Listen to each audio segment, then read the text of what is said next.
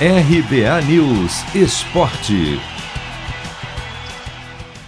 Times da parte de baixo da tabela vencem na rodada 33 da Série B e briga contra o rebaixamento para a terceira divisão esquenta, inclusive com o Cruzeiro bastante ameaçado.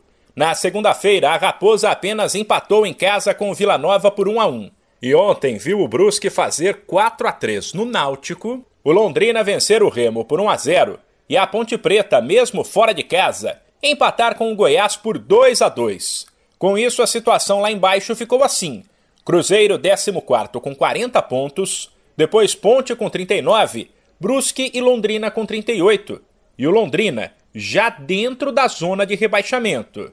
Na sequência vem o Vitória, que perdeu para o CSA por 1 a 0 e se complicou com 33 pontos enquanto o Lanterna Brasil de Pelotas, derrotado pelo mesmo placar diante do Havaí, é o primeiro time oficialmente rebaixado. Ainda sobre os jogos de ontem, mas de olho na parte de cima da tabela, o Havaí com a vitória chegou a 56 pontos em terceiro, mesmo número do vice-líder Botafogo. Enquanto o Goiás, que empatou com a Ponte, corre o risco de perder a vaga no G4 para o CRB, que joga amanhã contra o Sampaio Correia. Já as partidas de hoje podem mexer no topo da tabela. Seis e meia da noite no horário de Brasília, o líder Coritiba recebe o Operário.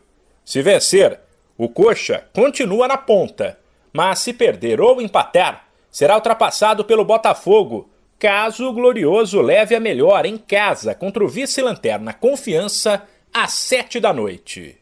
De São Paulo, Humberto Ferretti.